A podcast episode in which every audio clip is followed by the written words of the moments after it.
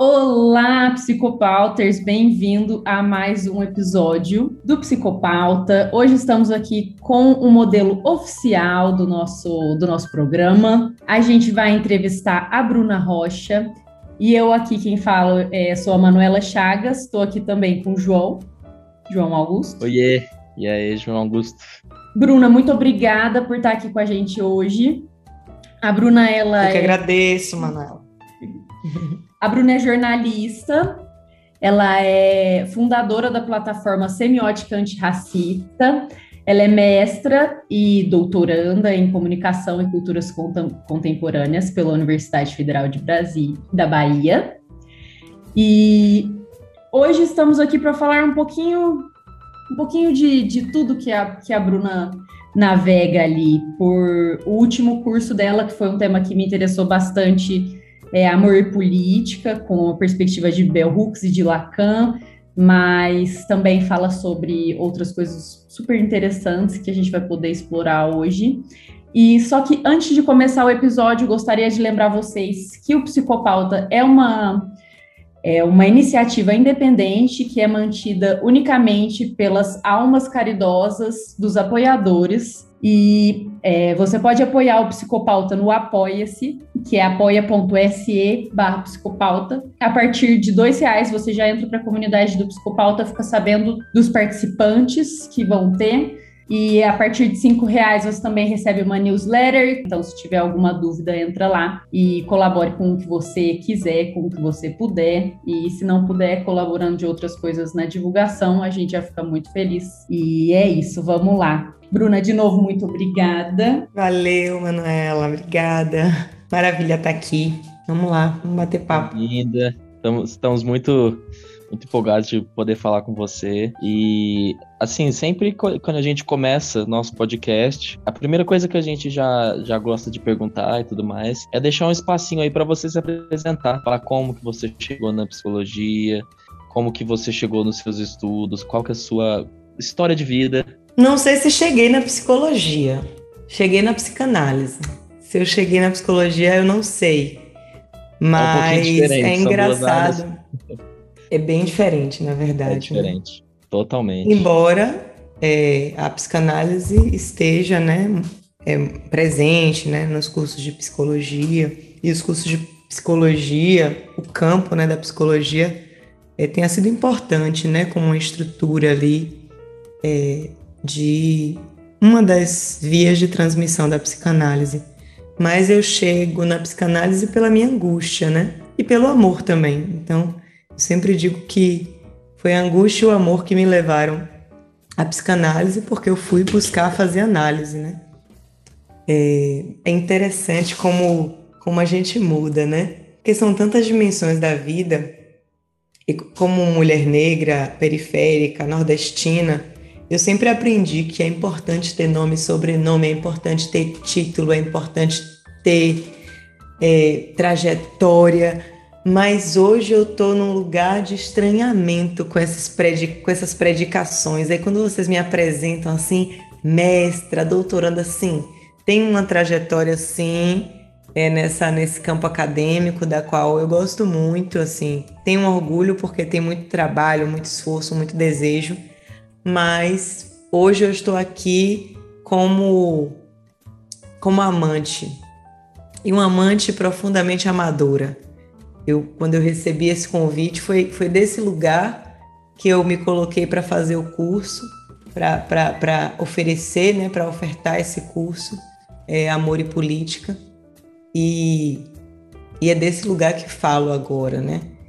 De um lugar parecido ali com, com o que Martinalha fala, benditas coisas que eu não sei. Então, eu chego na análise a partir de uma angústia provocada por um algo que não funcionava nos meus relacionamentos. E amar sempre foi uma prioridade para mim. Ainda que, ou melhor, ainda que não, junto com as minhas outras prioridades, né? Porque a gente vive num mundo onde é, parece que a, o sentimento, as emoções ou tudo aquilo que diz respeito aos afetos estão descolados ou deslocados de uma vida supostamente funcional, de profissão, de sonhos, de realizações. E, e, na verdade sempre o amor sempre correu junto e na verdade sempre foi o meu motor. O motor para eu fazer tudo que eu fiz. Eu tenho uma trajetória muito versátil. Eu já fiz um, um pouco de um, de um tudo assim né?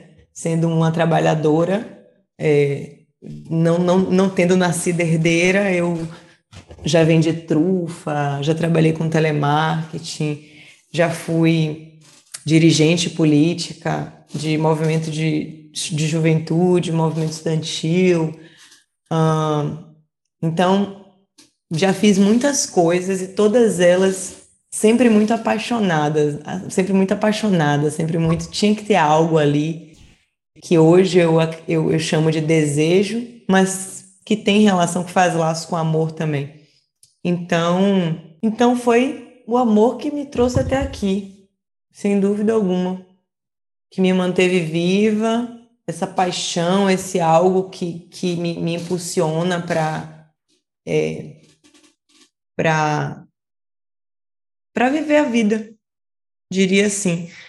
É, então, acho que é um pouco isso. O resto vocês já falaram aí, esses títulos tudo aí, que é importante também para quem sabe um dia, sei lá, ensinar, né, na faculdade.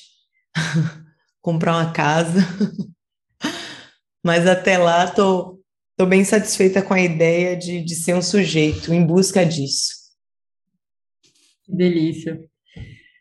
Se você chegar assim. E é, é, é legal quando você fala do, de que você chegou pelo amor, né? Porque é, tem na psicanálise um pouco, pelo menos eu tenho a sensação, né? Porque sou completamente uma estudante e vou falar aqui o que eu acho, qualquer coisa a gente conversa.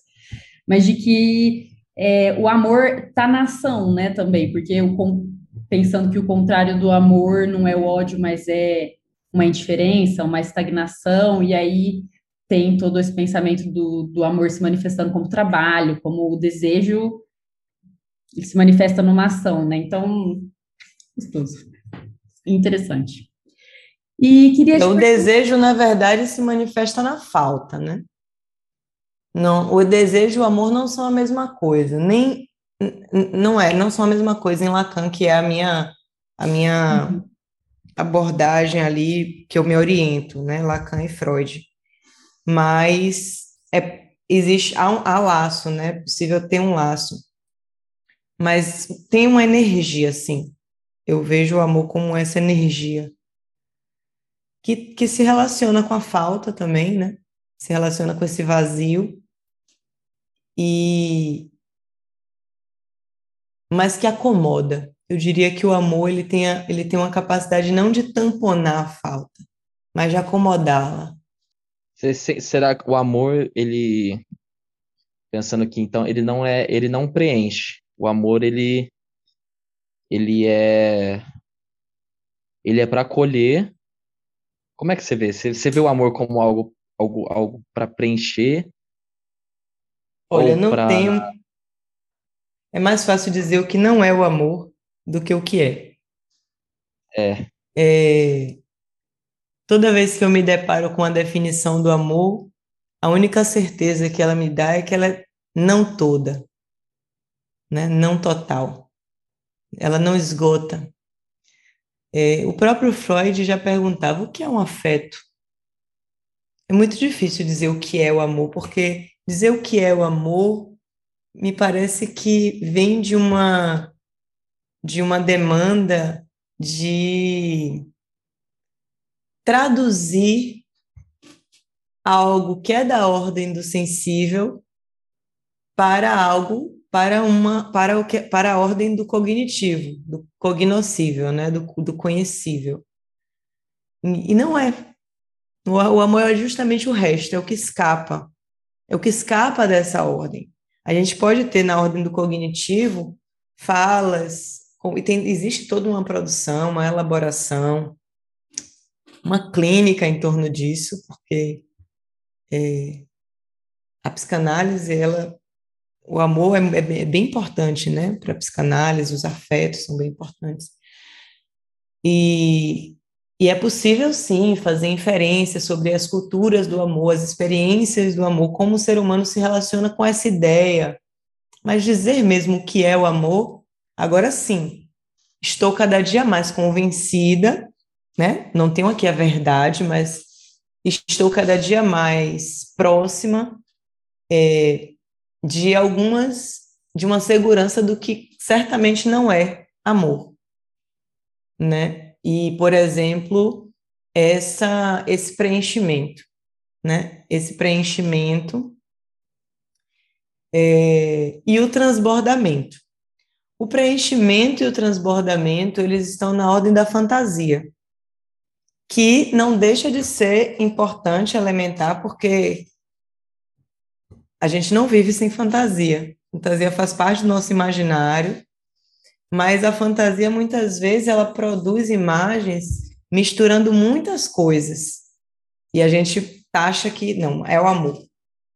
É, mas essa fantasia ela é tecida e costurada com muitas coisas né? Com traumas com medos com paixões mas também com a falta então é difícil dizer o que é o amor mas eu cada dia, a cada dia acredito que o amor não é o que a gente pensa que é.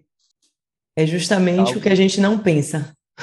É, exatamente. O amor é uma palavra que está tão assim presente, né, no, no dia a dia, só que tem muitas coisas que realmente assim, eu acho muito interessante a, a, essa contradição mesmo de, assim, eu vejo que realmente é muito difícil é, definir o que, que é amor, mas eu, ao mesmo tempo, eu vejo que é muito fácil reconhecer amor, sabe? Igual você falou, é no plano do sensível, é no plano do sentimento. E esse sentimento, ele, o amor no sentido mais abrangente mesmo, em várias, várias questões, em vários momentos, em várias, é, em vários aspectos, ele é, ele é facilmente reconhecível. Eu, pelo menos, eu, eu vejo que, que dá para reconhecer quando a pessoa tem amor por alguma coisa, alguém, alguma alguma ideia, alguma, enfim, diversas, o amor nos seus diversos aspectos. É, quando realmente existe um amor envolvido, eu vejo que só que ao mesmo tempo não dá para definir. Então é, é, é um paradoxo meio porque é muito singular, né? Não há um amor que se identifica em qualquer um. Sim. Cada exatamente. um tem a sua forma de amar, de fazer laço, de compartilhar vazio com o outro, mas sim, eu acho que, e aí eu concordo totalmente com a Maria Homem quando ela fala, se duvida não é amor, você tem dúvida, porque o amor ele é, ele é aquilo que a gente não faz ideia do que seja, mas tem absoluta certeza que ele está ali. A gente é. fala, que porra é essa que está acontecendo comigo? Eu não faço a menor ideia, não consigo trazer para palavras, palavras não esgotam de forma alguma o que eu estou sentindo, mas eu sei que eu estou sentindo, eu sinto no corpo. E como é difícil, pelo menos eu sinto, não conseguir colocar em palavras e, e como tem uma tendência de, de querer, assim, não sei, eu acho que é haja análise para se contentar em não não dá um formato. Que não cabe na linguagem, né? É. E, e, e, e trazer o que cabe para a linguagem, porque o que acontece, eu acho que elaborar é importante, trazer para a linguagem é importante, né? Da, trazer para a contingência é importante. Mas tem algo do real, e eu acho que tem algo no amor que é do real, o real como essa essa dimensão, essa não sei se eu posso chamar de categoria, porque eu acho esse termo, não sei se combina tanto com a, a ciência lacaniana, mas é, a dimensão do real em Lacan é justamente tudo aquilo que não cabe na linguagem, né? Que, que extrapola e que ao mesmo tempo nem está na linguagem ainda. E eu acho que o amor tem sim algo do real, ainda que tenha muito do imaginário também, é, né? De toda a construção cultural de tudo aquilo que aprendemos na, na linguagem, deste amor que recebemos ou não por aqueles que nos, que nos recebem neste mundo, né? Família, mãe, é sociedade, comunidade. Então, tem algo sim de uma mimesis aí, de uma imitação, de um modo de, mas ainda assim, né, você vê uma mesma mãe com três filhos, um tipo diferente de amor, esses três, ou esses três filhos amam completamente diferente essa mãe, uns aos outros, então o que, é, o que, é que essa singularidade indica? Até mesmo cientificamente, estatisticamente pensando, que há algo que escapa dessa castração que é a cultura, dessa inserção na linguagem pelo grande outro. Porque se fosse tudo igual, se, se fosse só produto da cultura, ou seja, a forma como a gente ama, né? Essa coisa, o amor. Se fosse só invenção da cultura, as pessoas não amariam de forma tão diferente, todo mundo amaria igual. Tem algo do real que também não é, não estou falando que é aqui necessariamente orgânico ou é do psíquico, simbólico, que não necessariamente nem todo simbólico, nem, todo, nem, nem tudo do, do, no nível do sujeito é tá na circunscrito na cultura. Inclusive, tem muito que não está, né? Tem muito que está em conflito. Mas não necessariamente também isso é o cérebro, porque aí tem os, a ciência positivista quer dizer que isso é orgânico, são reações químicas, né? Pode até ser. Pensando reações químicas também como linguagem, tem sim, tem essa vontade de dominar, na verdade, né? De controlar a todo tempo, né? Que é essa tendência do ser humano. O ser humano precisa ter alguma segurança de alguma coisa, visto que nossa condição existencial já é tão absurda, então a gente se prende a esses regimes de, de, de, de, segurança, suposta segurança e controle. Então, costumamos, enquanto espécie mesmo, né, lidar muito mal com tudo aquilo que, que é do real, da ordem do real. Os sentimentos, os afetos, a morte, o adoecimento, a precariedade, as tragédias, enfim. Aí queremos queremos dar conta, queremos colocar em livros, queremos escrever sobre. É uma tentativa válida, legítima. É, mas eu acho que dá para produzir, dá para construir um percurso sem querer esgotar. Pior de tudo é querer esgotar, é querer dizer eu tenho uma verdade sobre o amor aí é demais. Quando eu vejo essas coisas acontecendo, eu fico... mas eu também já tive minhas verdades. Nem todo mundo tem a oportunidade de, de enfim, fazer esses giros no, no próprio saber, que diversos caminhos podem proporcionar. O meu foi na psicanálise lacaniana. Mas nem todo mundo tem. E, Bruna, aproveitando um pouquinho desse papo lacaniano que a gente teve aqui, é, eu queria saber o que, que te levou a entrelaçar a psicanálise lacaniana com, com a Bell Hooks. Foi o que ela fala sobre amor, é, como que foi esse trajeto, onde, que você estava em relação à linha de pensamento quando você fez essa, essa junção? Na, no meu corpo, na minha carne, é aí que faz o encontro. Porque eu tenho uma trajetória no feminismo, no feminismo negro, né? Sempre tive inquietações é, sobre a vida sentimental e o quanto isso se articulava com o espaço público, né? A, a vivência no feminismo foi muito importante, né? A vivência nos movimentos de mulheres foi muito importante para mim no sentido de historicizar a minha dor também, trazer a minha dor para uma perspectiva histórica, política. É, e, e foi nesse momento que eu tive contato com a obra de Bell Hooks, assim, e me abraçou muito, porque também tinha, tem várias vertentes na política, né? E, e tem algumas vertentes também que, que gostam de tamponar um pouco essa dimensão afetiva, né? Dos sujeitos. Então, também é só condições materiais, né? algumas abordagens ou seguidores do marxismo, então era uma trajetória muito difícil, assim, eu me via frequentemente na contradição, né, com minhas paixões loucas, avassaladoras, contraditórias e sustentando uma pauta radical e de algum modo tudo que eu fazia tinha que me justificar politicamente para mim mesma, sobretudo, e, e a todo tempo vendo assim Zorra, mas não é possível, é 10, é 20, é 15, é 200 mil rodas de mulheres para a gente ouvir as mesmas coisas, para eu estar tá vivendo isso agora. Por quê? E aí é que eu chego na terapia, que depois eu vou, e aí eu vou caminhar e vou chegar no divã, na análise. É, primeiro eu fiz dois anos de terapia, porque comecei a ter angústia, né? Mas é, é angústia, assim, de uma maneira mais intensa, intensa no corpo, na época que eu, na época eu acreditei que era algo como um pânico ou uma ansiedade, aí fiz na época uma terapia comportamental, foi bem importante, foi bem interessante para mim naquele momento, mas sentia que é, tinha atenuado, né, algo, algo ali da, da minha angústia, mas não não a profundidade do que me gerava incômodo. E é aí que eu vou chegar na psicanálise. E, aí, e já chego na psicanálise com, com o Édipo bem desenhado, assim, né? Questões com a família, questões com a mãe, com o pai e com os amores. Bem, é um prato cheio, assim, né? E achando que estava sabendo muito.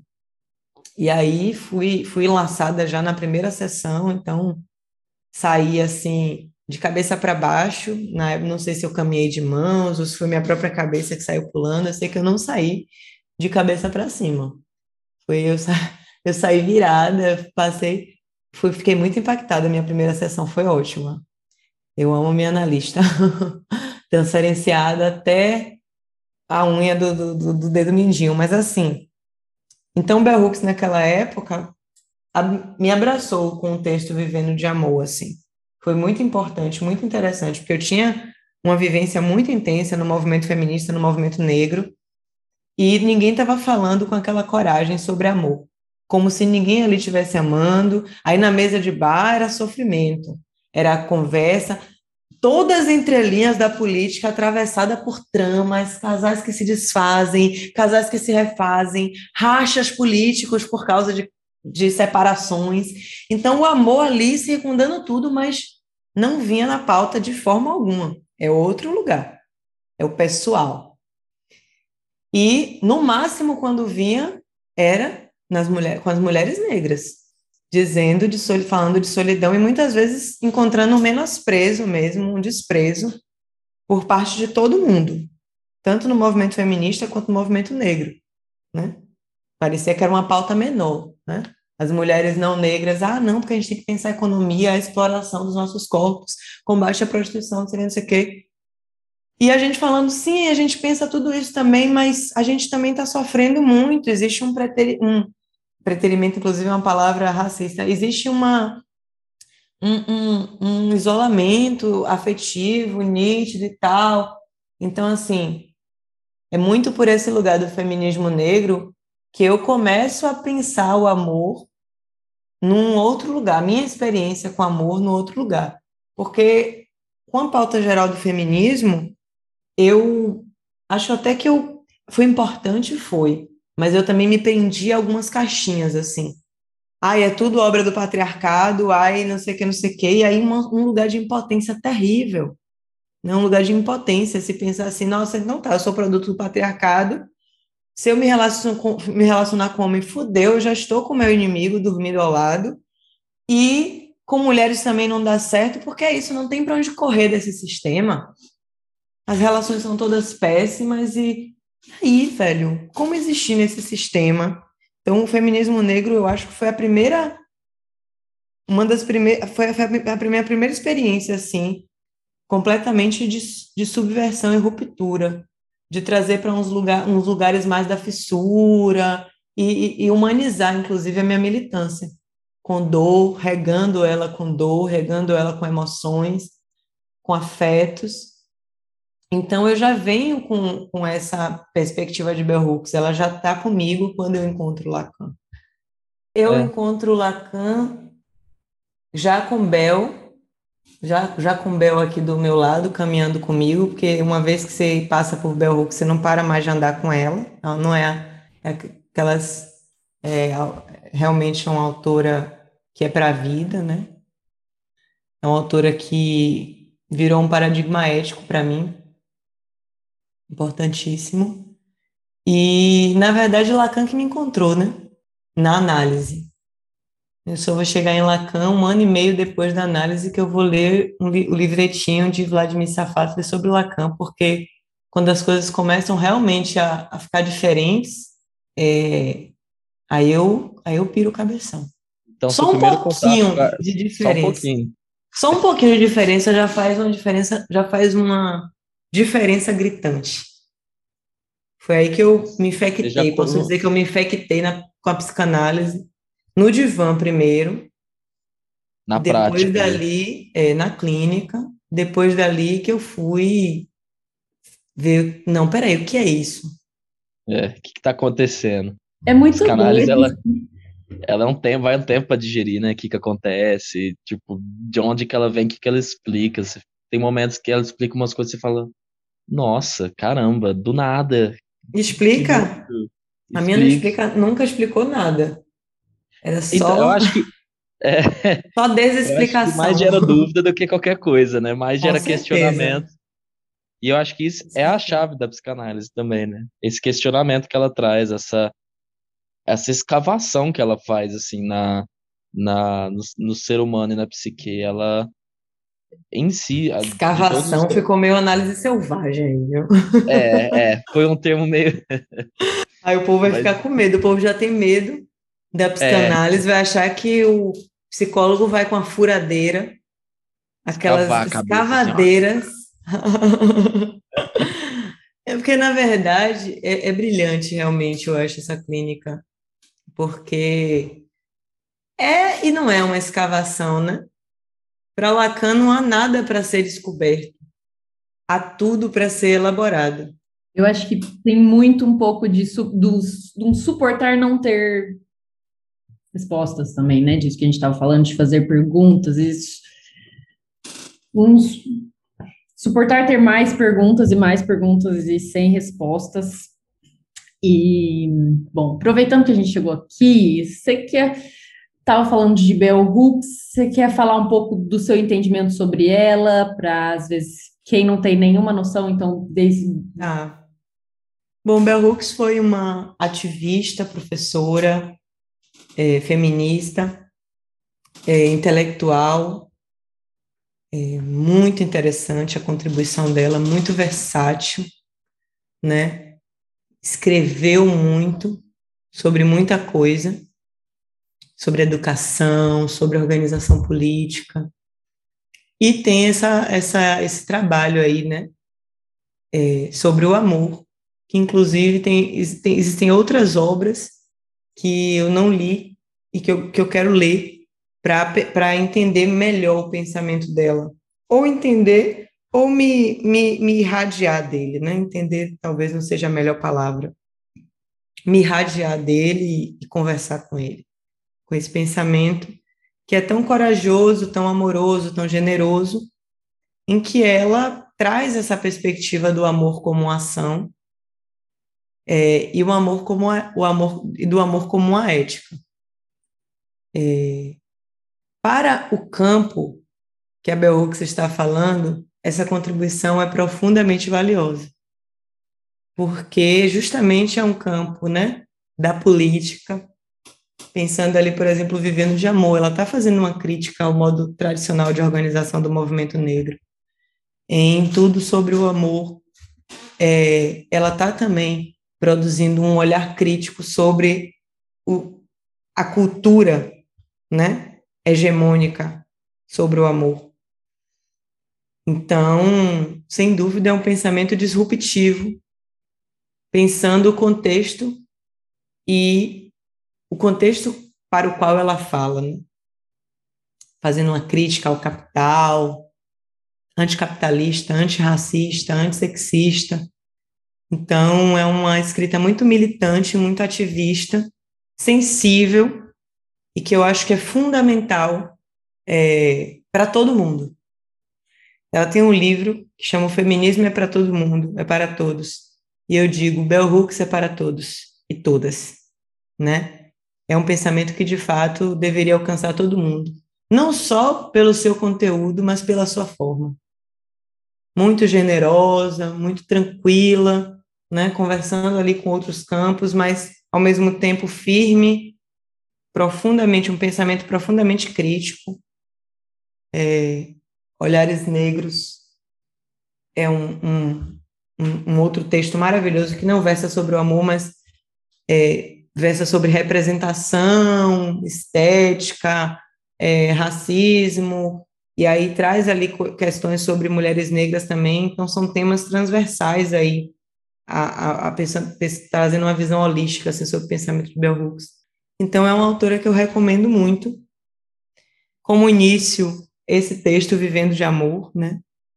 É, é fantástico, é muito corajoso, é, é muito importante. Mas tem outras obras, né? o Feminismo é para Todos, Tudo sobre Amor, que já é um livro. Legal, é sempre, é sempre bom conhecer algumas, é, tem muitas, principalmente é, aqui no podcast, a maior parte dos nossos ouvintes são estudantes de psicologia. É, e tem muitos autores, assim, que a gente não fica sabendo, porque são muitas coisas. E, e, muitas vezes não dá tempo, nem na própria psicanálise, nem na, nas próprias abordagens. Tem muitos autores. Não que tem que, e não tem que, né? Não tem que dar conta de tudo, não é impossível dar é, conta. E não tem, exatamente. Agora, o problema, eu acho, é que falta uma diversidade, muitas vezes, Exato. né? E falta, talvez, até um, um estímulo dos próprios cursos, né? E da própria ciência desse saber mais fissurado, né? De colocar esse saber mais para fissuras né? Tem aí uma necessidade de enclausuramento muitas vezes do campo. E é nesse sentido que não entra, né? Não entra na psicologia, mas também não entra na comunicação. Por exemplo, a gente a gente tem feito um esforço na semiótica antirracista de conversar, de conversar com feministas negras, porque entendemos que a contribuição delas, é, de algumas delas, como a Patrícia Hill Collins, como a Bell Hooks, está na ordem do discurso, né, tem uma contribuição importantíssima para, para a discussão que a gente faz sobre discurso, sobre narrativa, sobre linguagem, sobre semiótica. Então, são autoras que não, não são reconhecidas do campo da semiótica, mas que a gente reivindica como um pensamento fronteiriço com a semiótica. E eu acho que com a psicologia também.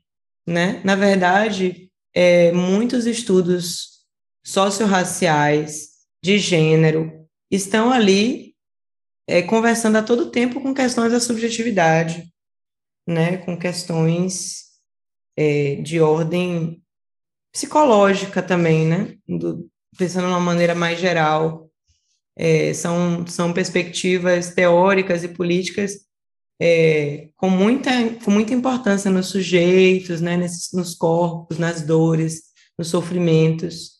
Então, precisam estar né, nesses currículos. São contribuições que fazem falta mesmo na formação e na deformação também, né? Que a gente pensa muito na psicanálise uma perspectiva de deformação muito mais do que de formação. E quais, como você viu e como você vê é, esse entrelaçamento, né, com Lacan na obra da Bell Hooks e do, do Lacan, como que veio para você? O que você?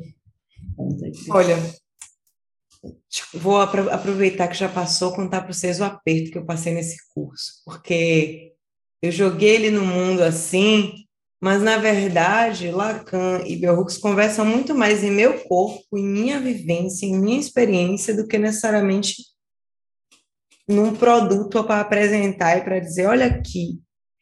Em algum momento eu, eu, eu tentei na, na preparação do curso, tentei muito aproximá-los, mas eu senti que eu ia rasgar ambos para tentar fazer essa colagem, que é algo que às vezes a gente faz no trabalho acadêmico, a gente torce o conceito todo para caber no nosso objeto, ou vice-versa. estrangula o objeto para caber no conceito, na categoria. Não é assim. Pensamento não é assim, o saber muito menos. Então, de que maneira, é, para mim, eu posso dizer que essas obras se encontram? Fundamentalmente no questionamento de uma ordem, é, o que eu posso dizer que elas têm em comum, questionamento de uma ordem, né? nessa relação com a, o amor como ação, né? Mas é, é, um pouco diferente, na verdade é bastante diferente. Essa, como, como Lacan vê o amor, como Berroux vê o amor. Em algum momento é muito diferente. Por exemplo, nesse lugar do amor como uma ética, ela sustenta ali um lugar de utopia. Então, o amor como utopia, não sei se cabe na perspectiva lacaniana, do que eu conheço dela, que é muito pouco ainda, né? A obra de Lacan é imensa, extremamente complexa. Mas, é, por exemplo, né, como, quando, como Lacan entende o amor e o ódio com a mesma como polaridades de um mesmo afeto, uma fé, um, um mesmo tipo de afeto, e isso não cabe, por exemplo, na perspectiva do, da Bell Hooks. Mas é isso, o Lacan ele está pensando o sujeito, o desejo, a psique. Lacan está, ou Bell Hooks está pensando o social, né? O olhar prioritário da Bell Hooks, ainda que ela ela ela, ela não prescinda de maneira alguma, e isso é político também, isso é intelectualmente engajado da parte dela ela não prescinde da, do afeto, dessa dimensão subjetiva, mas ela está falando para o social. Ela está ela tá conversando com uma realidade de mulheres que vivem em situação de violência doméstica. Ela está conversando com a realidade de feminicídio. Então, quando ela reivindica o amor como essa possibilidade de um guarda-chuva para ações solidárias, de respeito, de respeito à alteridade, de colaboração, de um novo mundo, do ponto de vista político e social, é extremamente subversivo, porque justamente as teorias revolucionárias que vigoram na política e nesse contexto da Bell Hooks são teorias e perspectivas que negam muito, que tamponam muito, que recalcam muito essa dimensão. Mas, pensando na clínica, pensando na psicanálise e pensando na perspectiva do Lacan, o amor jamais daria conta de ser essa utopia. Né? Justamente porque o amor não tem essa potencialidade de organizar. O que quem tem a potencialidade de organizar são, é, são os sujeitos. Os sujeitos têm a potência de organizar, os sujeitos irradiados pelo amor, afetados pelo amor, afetados pelo desejo. Mas não o amor como, como aquilo que vai organizar no sentido assim de isso aí não não não cabe na, na, na perspectiva lacaniana.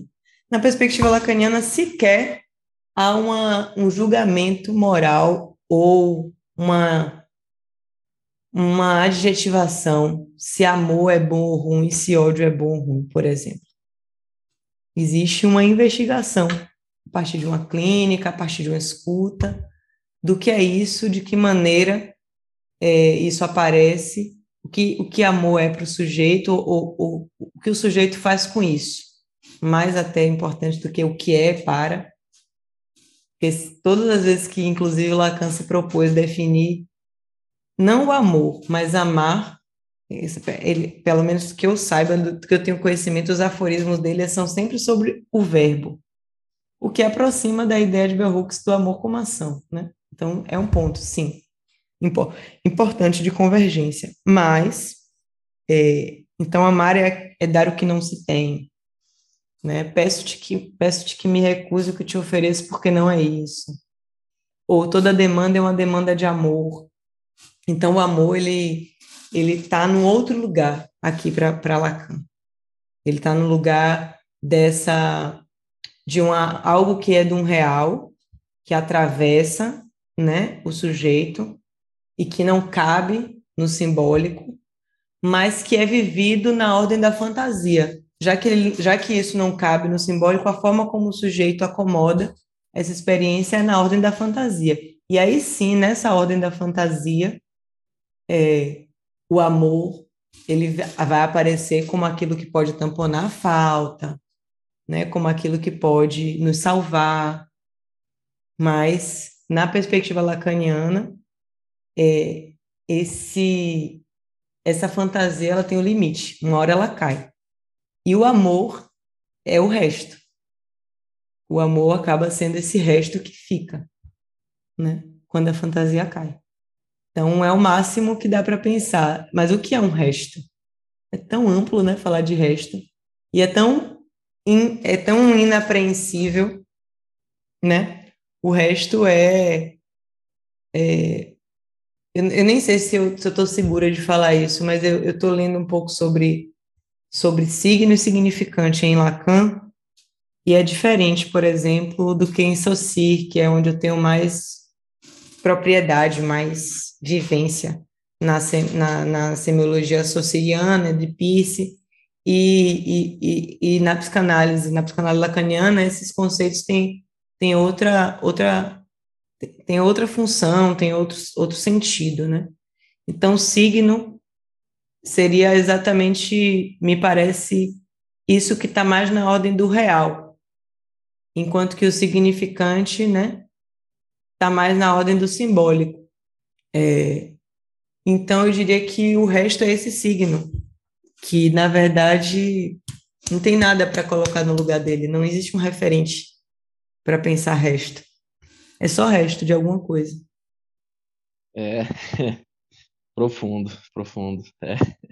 São, são perspectivas aqui que eu tô até meio sem palavras. É. E eu queria aproveitar que. Tem hora é... no psicopauta que a gente está conversando com as pessoas e a gente precisa continuar e a gente só quer assim, dar um. É, só tentando absorver. minutos. É. Peraí, tem um break aqui, um coffeezinho aqui, um cafezinho e tal. Assim, é, às vezes.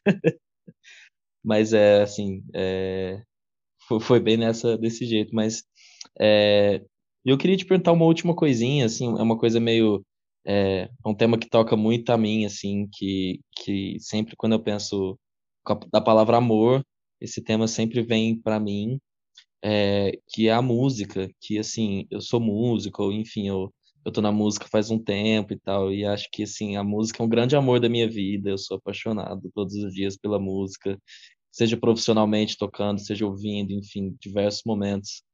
E eu sempre tento pensar assim, da música, a psicanálise, o amor, porque eu vejo que a música ela ela, ela emana alguns amores assim, algumas coisas dentro das pessoas assim.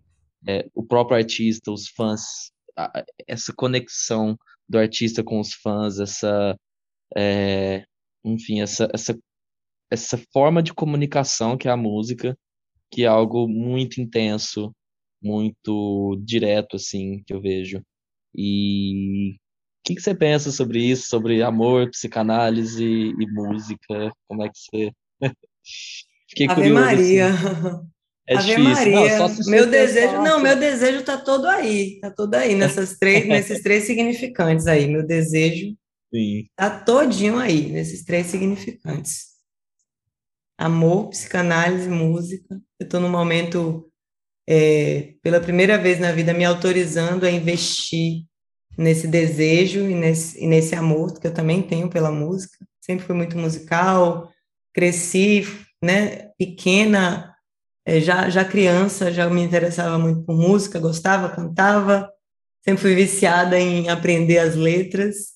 Tinha algo ali do, do, do tinha e tem algo do meu sintoma claro de querer controlar, dominar. Então, acho que era isso um pouco a minha obsessão por aprender as letras. Eu odiava ir para um show e não saber cantar as letras. E eu acho que a forma como eu me relaciono com a arte é, parece um pouco a forma como eu me relaciono com, com as pessoas. Não que seja boa, mas é a minha forma. É, tem isso de conhecer, de, de, de saber mais, saber, saber, buscar saber mais. Então, eu acho que tem uma coisa para além dessa minha experiência pessoal, é, que me parece que a música, assim como a arte de maneira geral, é uma forma de produzir laço muito, muito, muito próxima né, do amor mesmo. É no sensível também, é naquilo que não se explica. Ai, tem crítica de arte, ai, tem as escolásticas, ai, as escolas, aí, né? O grande outro da cultura se, se precisa traduzir isso, porque senão não seria a humanidade. A humanidade precisa traduzir, precisa dar nome, e é importante também porque senão a gente explode, né, de tanto amor. Precisa ter a contingência, né? Então, mas essa contingência, ela tá ali, ela não, ela não esgota. Né? Você pode ler o que for da legenda de uma obra, quando uma obra te captura, é outra coisa que está em jogo, né? É outra coisa que está em jogo ali. E, e como a música, eu acho que é uma obra, de, é uma arte mais divulgada, difundida, popularizada, e, e tem de fato uma, uma, uma, uma coisa né, nela relacionada a, aos afetos, né, à, à memória, porque é som, né? Quando a gente pensa do ponto de vista semiótico, o que seria essa inserção na linguagem que nos constitui enquanto sujeitos? É, é uma inserção através dessas materialidades, né? Da palavra, do som, dos gestos. Claro que pensando aqui essa diversidade também da singularidade de pessoas que, por exemplo, nascem sem sem audição, sem a função da audição e tudo mais, mas assim, de uma maneira geral, hegemônica, a gente aprende as coisas e nós somos forjados, né, culturalmente a partir dessa, dessas materialidades, da, do som, então, é, da imagem. Então, eu, eu, eu acho que a música, ela é como se dentro das artes é, é aquela que, não sei se por ser mais difundida, popularizada, é aquela que, de fato, é, acaba, acaba virando, um, digamos que um receptáculo né, dessas emoções. Porque é aquilo que a gente acessa, né? Quando a gente vai ver artistas de outras é, linguagens, por exemplo, todos eles vão ter uma mesma relação que a gente tem com a música, e ainda com a música também, muitas vezes a música vem associada, né? Uma vez eu disse, como quem não queria nada, que música é a prova que Deus existe. É, eu acho, não sei se outras pessoas já falaram isso no mundo, é, isso é besteira, mas na época eu achei que eu tinha inventado uma grande coisa. Mas é, eu, eu continuo acreditando nisso. Não no, naquele Deus, né? Mas de que há algo do, de um mistério, né? Quando eu pego o violão, eu falo, como é que a gente inventou esse negócio? De botar uns fios no negócio e sair isso, esse som bonito. Como assim? Tipo, qual foi? É meio é mágico. Eu acho que tem um algo, tem algo da ordem da ordem é, desse mistério em torno das artes, que está também em torno de nossas emoções. E aí a gente vai dando sentido, né? Tentando acoplar com as nossas fantasias, para dar conta, né? Que não é fácil, não. Não, não é. É, é bem, você falou uma palavra, é bem misterioso mesmo, assim, a, o artista, eu vejo que ele, quando existe essa é, conexão com o artista, ele expressa o, o modo que o artista expressa, aquela música, aquela letra, aquela, enfim, de diversas maneiras, é, é uma conexão quando a, o artista fala o que está tá, de alguma maneira fazendo sentido na cabeça da pessoa. É uma forma muitas vezes até mais leve de expressar alguns sentimentos nossos, assim, sabe? Eu vejo muito isso, assim, às vezes a gente tem nossos sentimentos, nossos pensamentos e na um música fica muito mais fácil, né? Muito mais leve. Sair do que fazer mais... uma DR. Pô, muito mais, mas muito mais. Agora eu sinto que, que é. principalmente entre os homens, há muito um movimento também de, de tamponar emoções com essa, com essa grande emoção que é ser artista, né? Então, mas assim, não estou julgando, não, porque cada um faz o que pode com seu sintoma. E cada um suporta a verdade, cada um acessa a verdade que suporta é, conviver, como diria Lacan. Mas eu observo muito isso, assim.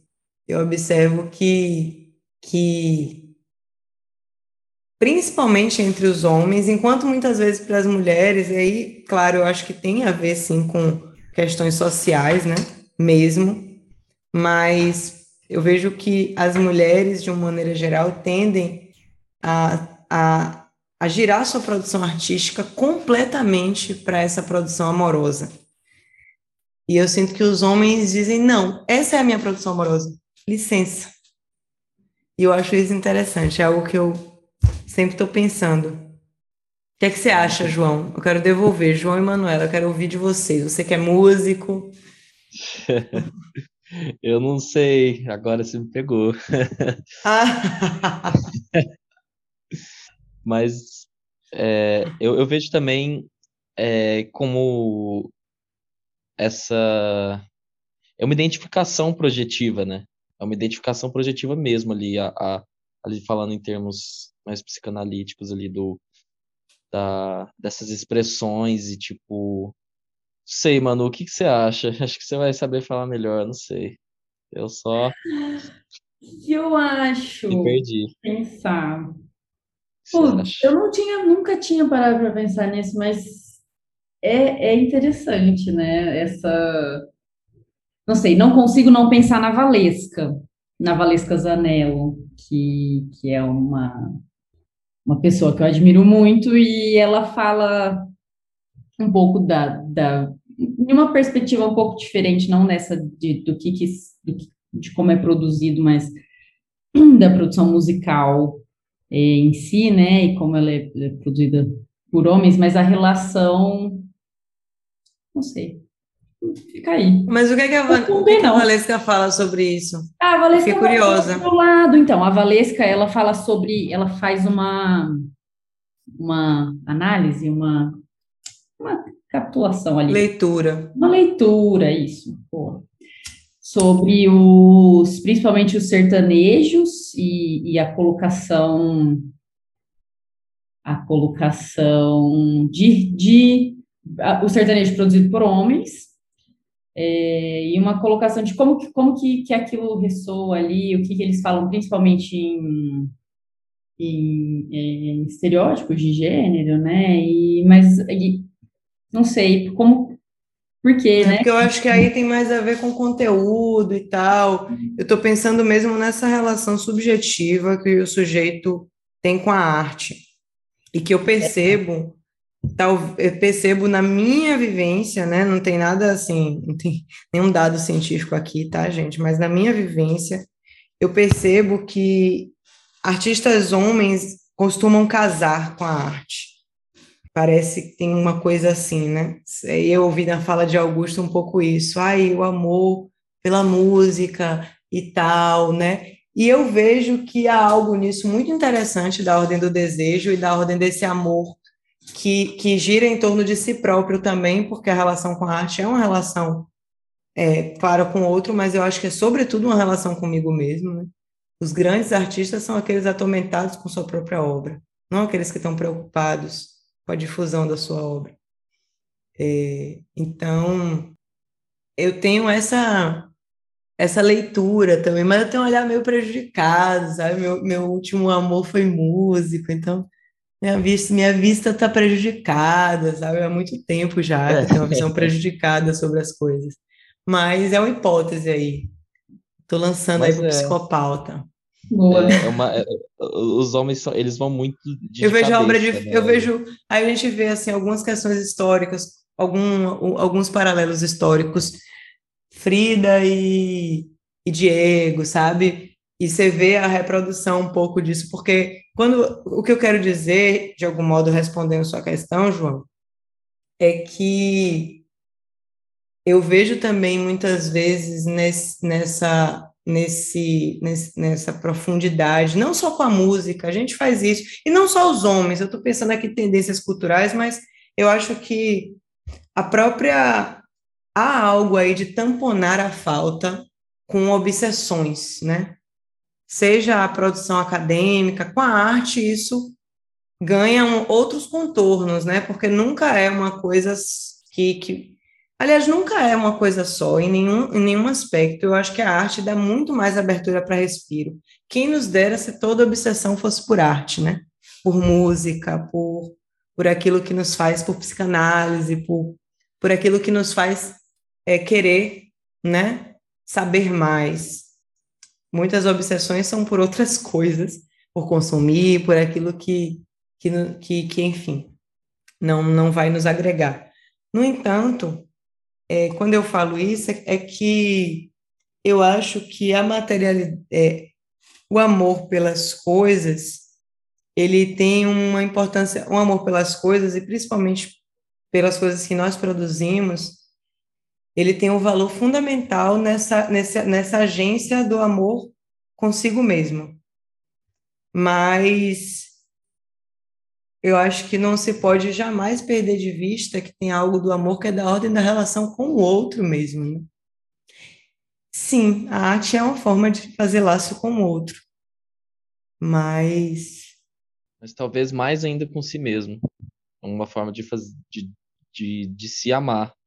Porque é o que se mobiliza, que... o que se mobiliza fundamentalmente, eu acho que é um movimento auto, mais autocentrado mesmo, ainda que a arte radie e, e chega nos outros e tal. Eu acho que essa relação. Então, nesse sentido, pensando o amor também como uma possibilidade de, de, de, de alteridade, como aquilo, como suportar a diferença, suportar o outro. É, muita, muita gente foge disso também pra, na arte, né? A arte ela é um mundo paralelo, né? ela por isso que eu acho que existe esse refúgio muitas vezes até intenso muito intenso de entrar nesse mundo esse mundo é um mundo é, tem seus suas complicações tem seus seus obstáculos suas dificuldades mas é um mundo que muitas vezes pode ser criado pela própria pessoa pelo próprio artista. Você pode criar o um mundo todos os mundos são criados por nós. É... mas eu estou entendendo o que você está falando né? Eu é. sei. Nichos e tudo mais, mas esses nichos, essa, essa ideia desse coletivo está muito na ordem de uma fantasia, né? Claro, tem uma indústria, tem uma coisa muito objetiva, a indústria, o nicho e tal, mas assim como tem na psicanálise, na psicologia, na academia, os acadêmicos, os militantes, é, enfim, todos, todos esses grupos, de algum modo, é, do ponto de vista da psicanálise funcionam ali na lógica do grande outro, né? São ali é, é, dispositivos de alienação do sujeito, dessa singularidade. E conforme esse campo ele, ele, ele é autocrítico e autofágico, mais ele vai achar que está ileso de ser esse espaço de alienação, mais se sustenta a fantasia de que não ali, mas não, a própria psicanálise pode ser. Porque, na verdade, só existe essa forma de se relacionar com o outro, de algum modo. Tem um lugar de alienação que é irreparável, que é desse mesmo da linguagem é, que partilhamos. Mas o sujeito tem a sua singularidade, né? a sua língua própria, o seu nome próprio, para conversar com essa comunidade. Então, Hoje essa ideia dos mundos também, hoje também me estranham muito, me causam muito estranhamento. Estou interessada no derrubamento dos mundos, como diria Vladimir Safatli. Ele vai dizer que a angústia ela, ela é capaz, ela, ela é responsável por desabar mundos. E, e eu acho que eu estou vivendo um momento muito interessante com amor agora, sozinho, né? sem o outro, mas, mas com o outro também, claro. Porque eu estou olhando o amor pela lente da angústia e olhando a angústia pela lente do amor. Eu sempre, na verdade, achei que uma brigava com a outra. Né? Chego na análise porque tá, tá um, uma brigando com a outra é ótimo, né? Porque parece realmente que são duas coisas é, objetivas, mas assim, acho que vocês estão me entendendo. A gente tem que trazer para a linguagem no que ela nos possibilita trazer. Mas ah, eu acho que quando eu vou, quando eu chego na análise, é, uma inviabiliza a outra. O, o sentimento que eu tinha, a fantasia que eu tinha sobre a angústia inviabilizava a fantasia que eu tinha sobre o amor. E hoje eu entendo que eles precisam dançar, né? Que, que na verdade essas fantasias elas na verdade funcionam juntas a todo tempo. Então tem que melhorar essa dança. Então eu já estou no outro momento da análise agora. E está sendo bem interessante. Bruna, nossa, muito, muito obrigado por, por todos esses papos, essas reflexões. Eu acho que aí está todo mundo. E não foi totalmente associação livre. Depois eu vou ouvir e vou dizer, não, tava chapada, não, por que, que eu falei melhor isso? Melhor coisa, ótimo. Foi muito, muito Mas estou contente, foi bem leve para mim também. Tá, ah. Assim, topei porque gosto, gosto, tenho gostado dessa, desse processo, né? É de elaboração, gosto muito de trocar com pessoas.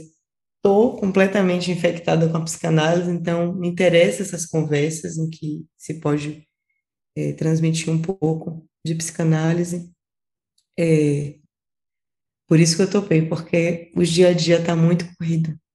Então, a, a segunda noite é o dia que eu tenho, porque de terça a quinta, não conto com sexta, tá? Mas de terça a quinta, praticamente são três turnos todos os dias, né? Terminando dez. Aí. Corrido, né? Muito corrido. Mas foi bem leve. Estou bem feliz de ter participado. Ah, que bom. A gente agradece demais. Foi muito leve para a gente também. É o horário que a gente tira aí para fazer essas esses encontros também. Então, nossa agenda também, a gente tira esse tempo para conversar e também limpar a alma também, assim como é a gente pensa também. Vim aqui trocar uma ideia e falar muita coisa boa. E assim. Gente, pra... adorei a ideia de limpar a alma. É, nossa, muito bom. Falar algumas coisas, assim, tipo. É bom, é bom.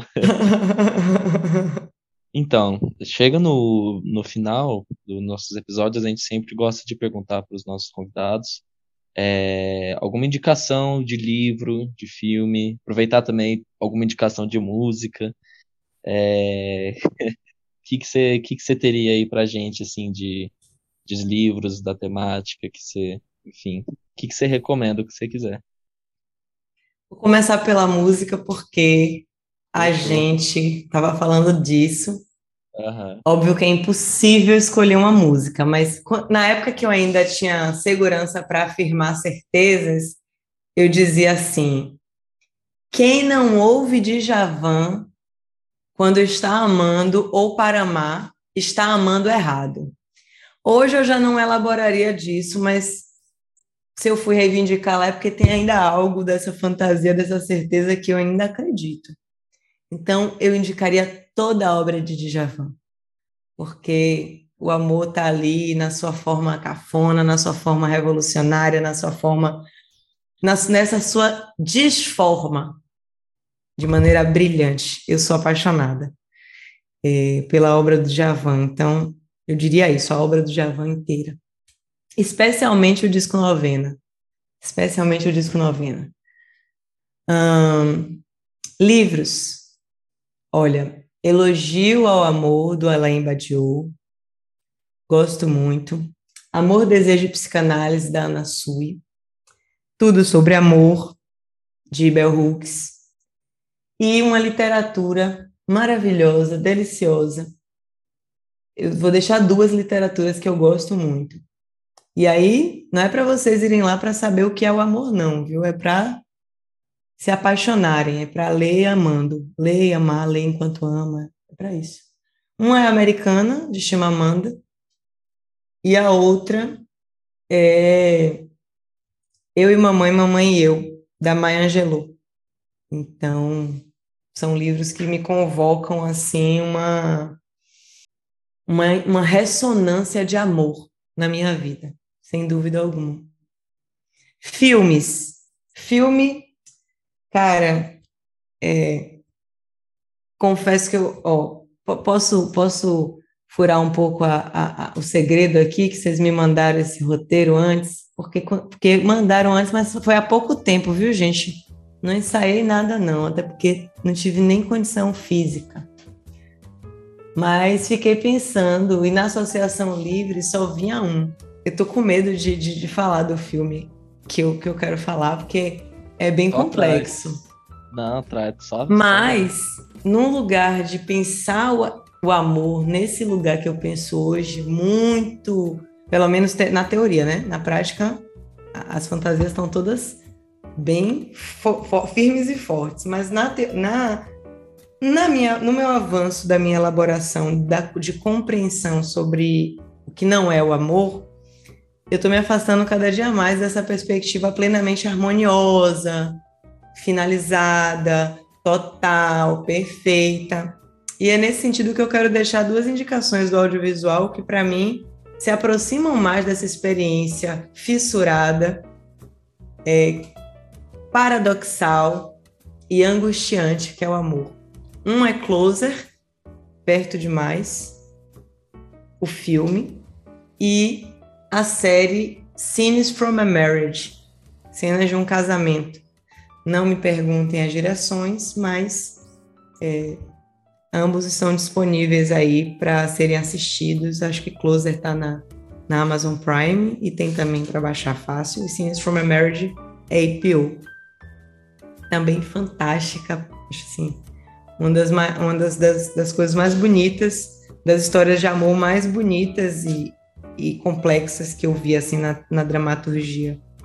Nossa, tá bom. De preferência, eu vou pedir que vocês, me, vocês assistam e me digam depois, pelo menos vocês dois. Ah. O ouvinte, a ouvinta, eu não sei, mas vocês Vou. depois me digam. Com certeza. Pode deixar, pode deixar. Bruna, muito obrigada de novo por estar aqui com a gente. Fiquei muito feliz que você topou, que você veio. E é isso, pessoal. Psicopauta fica por aqui. Siga a gente na, no Instagram como Psicopauta Oficial e no Twitter, eu não lembro o nosso arroba, mas se você procurar Psicopauta, provavelmente você vai achar.